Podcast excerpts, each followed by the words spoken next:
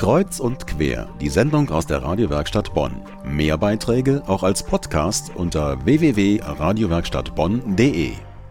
Sollte man Ostern mit einem Wort beschreiben, ziemlich sicher wäre es bunt. Und das kommt natürlich nicht von ungefähr.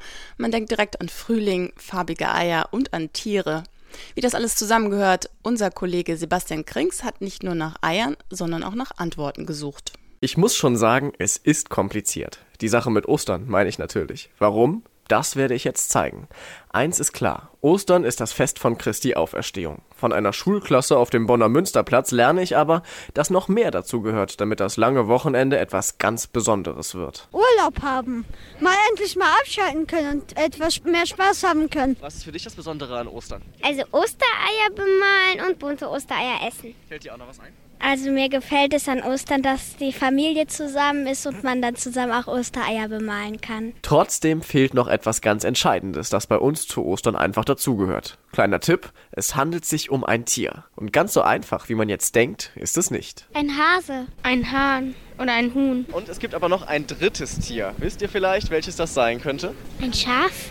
Ja, genau, das Schaf. Und jetzt wird es schwierig. Alle vier Symbole gehören nämlich irgendwie zusammen. Ostereier, Osterhase, ein Huhn und ein Schaf. Nun gut, Huhn und Ei erklärt sich von selbst. Aber wie steht es um den Rest? Einer, den man auch Osterexperten nennen könnte, nämlich der Bonner Stadtlichern Wilfried Schumacher erklärt, wo hier der Hase im Pfeffer liegt. Der Osterhase ist eine Erfindung aus dem 17. Jahrhundert.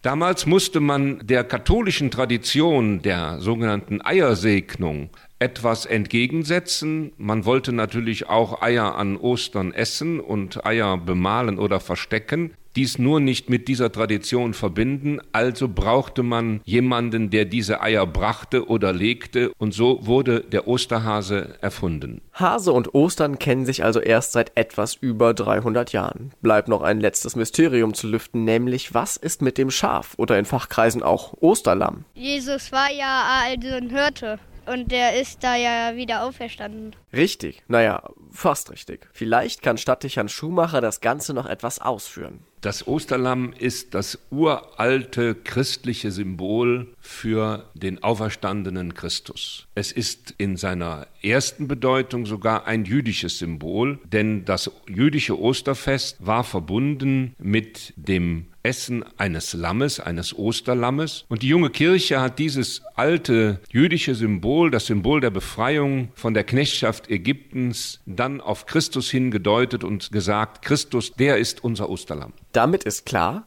das Lamm hat die längste christliche Tradition. Der Hase, der von manchen auch als Symbol der Auferstehung gesehen wird, kommt erst wesentlich später. Das ändert natürlich nichts daran, dass er immer gern gesehen ist. Gibt es eigentlich nur noch eins zu klären. Hase oder Lamm? Ich finde alle beide wichtig. Hase und Lamm sind beide wichtig, das finde ich auch. Am besten wir einigen uns auf Unentschieden. Hase, Huhn und Lamm, Sebastian Krings ist dieser Freundschaft auf den Grund gegangen.